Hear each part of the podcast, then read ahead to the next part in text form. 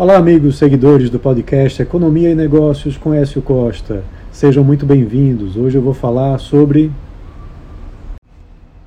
a balança comercial brasileira, que teve superávit de 8,2 bilhões de dólares no mês de abril, segundo o Ministério do Desenvolvimento, Indústria, Comércio e Serviços, o MDIC. Esse dado, esse resultado apresenta uma alta de 5,5% em relação ao mesmo mês do ano anterior a expectativa era de uma elevação do saldo maior, de 8,6 bilhões, mas veio um pouco abaixo disso. Todo jeito, foi uma elevação em relação ao mesmo mês do ano anterior. Isso também logo após o mês de março, é, que foi bastante positivo. No acumulado até 2023, o saldo da balança comercial brasileira está positivo em 24,69 bilhões de dólares.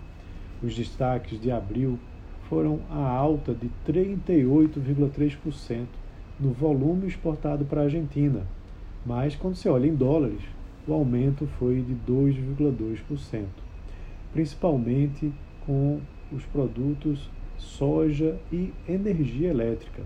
E é interessante porque a Argentina é um grande produtor de soja, mas tem importado a soja do Brasil para poder abastecer suas plantas processadoras do produto.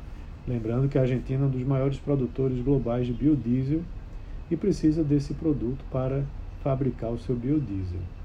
Além disso, também teve um aumento né, de vendas de autopeças, tubos, veículos e energia elétrica. A questão da elevação da energia elétrica tem a ver com a questão hídrica. Né? O, o, o país teve uma quebra de safra de soja por, por questão de seca que afetou também a geração de energia elétrica, né, tendo que comprar mais desses produtos. Entre os destaques, a soja registrou 7,74 bilhões de dólares em exportação, que deu uma alta de 21% em relação a abril do ano passado. Carnes e aves tiveram é, um, vendas de 772 milhões de dólares, uma alta de 8,9% com relação ao mesmo mês do ano anterior. Farelo de soja, 949 milhões de dólares, que deu uma elevação também de 5%.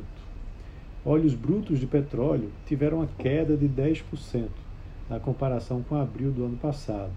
E vale lembrar que justamente eh, os óleos brutos de petróleo tinham avançado consideravelmente no mês de março.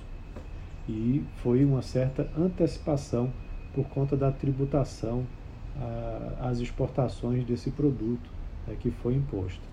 O minério de ferro também teve um dado negativo, fechando o mês em 2,17 bilhões de dólares, uma queda de 8,2% em um ano. Então é isso, um abraço a todos e até a próxima.